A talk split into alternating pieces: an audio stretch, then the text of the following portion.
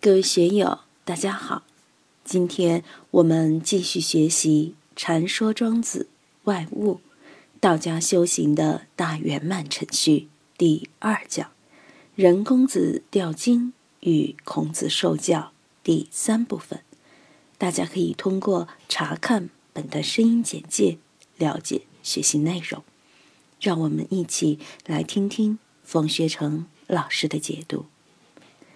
下面这一段话刻薄至极，一般的人读的时候没有什么感觉，好像在说盗墓贼。现在河南、陕西以及很多地方，盗墓成了新兴的违法产业，每天都有无数的珍贵文物流失海外。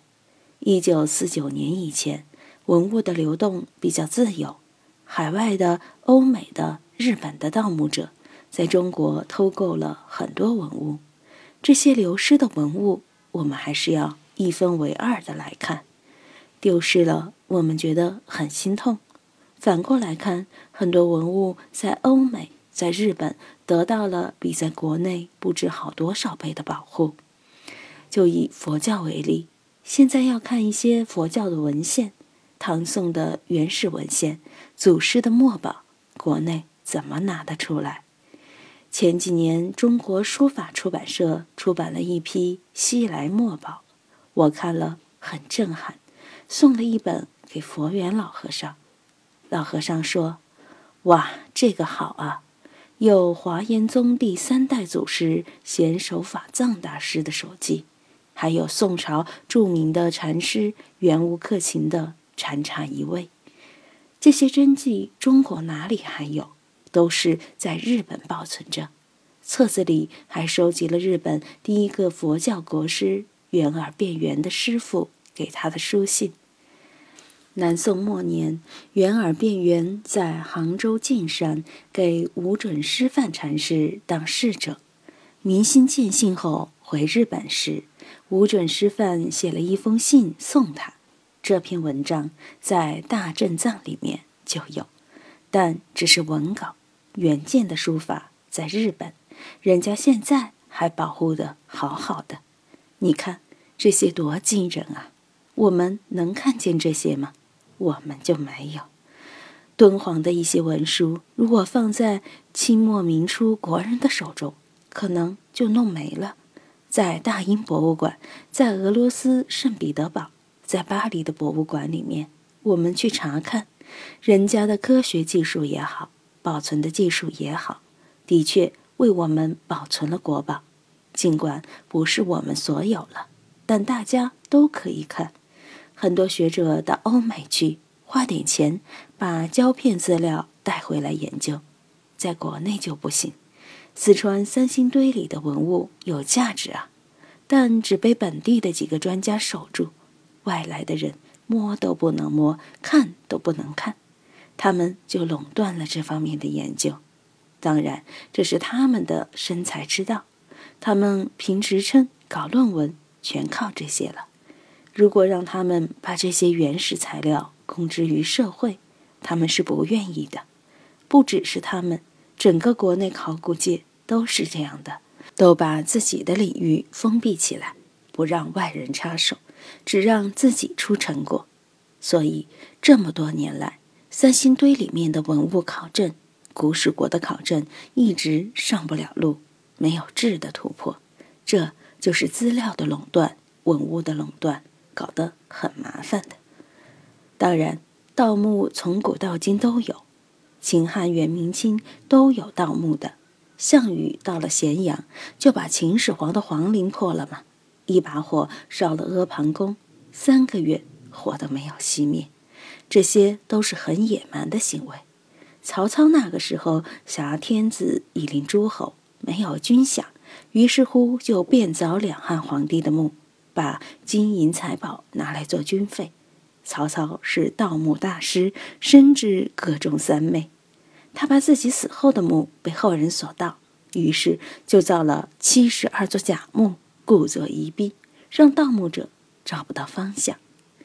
成都刘备墓旁有亲人写的一副著名对联：“一抔土尚微然，问他铜雀荒台，何处寻张合遗冢？三分鼎今安在？身似石林古道，令人想汉代官仪。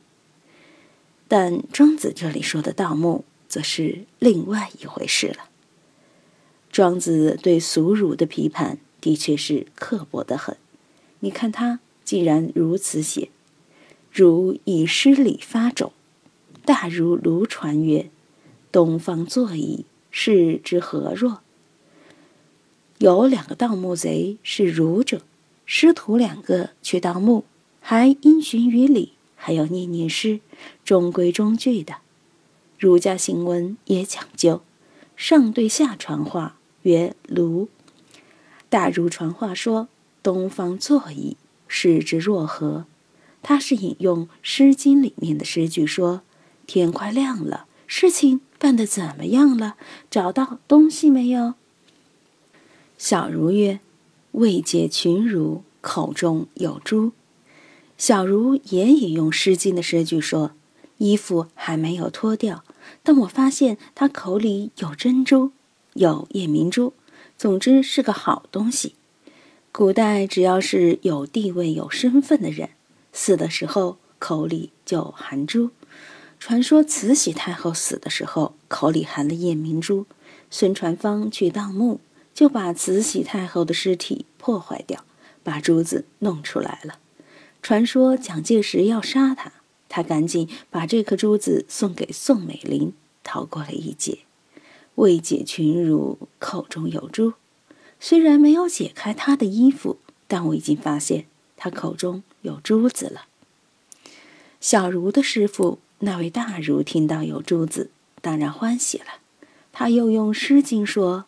是故有之曰：“青青之脉，生于鳞胚，生不布施，死何含珠为？”当然，这首诗现在的《诗经》里已经没有了，因为孔夫子删诗只保留了三百零五篇，之外的就不见了。但是我们看《左传》、看《战国策》的时候，或看其他先秦文献时，包括。孟子、庄子、荀子的文章里，都有一些异诗，不在现存的诗三百里，都是周到春秋战国的东西。青青之脉，生于鳞碑，生不布施，死何含珠为？这个也是讽刺。庄稼在田里面要收获，要把庄稼料理好，还是很辛苦的，要到田里面辛苦的劳动。你这个人啊！平时就是个吝啬鬼，生前不知布施，死了还把珍珠含在嘴里。佛教讲布施这两个字，还是来自庄子，当然也不完全是庄子，因为《诗经》就有了。你生不布施，死了口中含着珠子，浪费钱财吗？你口中有珠，你保得住吗？盗墓贼来了，这个珠还是守不住。一般含珠是为了保存尸体。中国民间传说，只要有宝珠含在口里，尸体几百年乃至上千年都不坏。但也未必如是。马王堆那位辛追女士口中好像就没有珠，但也保存了两千多年嘛。那位大儒还继续说：“揭其病，压其秽，如以金锥控其仪。”徐别其家，无伤口中珠。啊，有珠子，好呀！你就按照我给你说的程序去把这颗珠子取出来。你要揪住他的鬓发或胡须，把他的下巴压下去，轻轻地用尖锥子撬开两颊，慢慢地扩张他的嘴唇，千万小心别伤了珠子。这就是盗墓的一种程序。大概尸体还完好无损，如果尸体已经腐朽了，那就直接从口里把珠子拿出来就行了。今天就读到这里，欢迎大家在评论中分享所思所得。我是万万，我在成都龙江书院为您读书。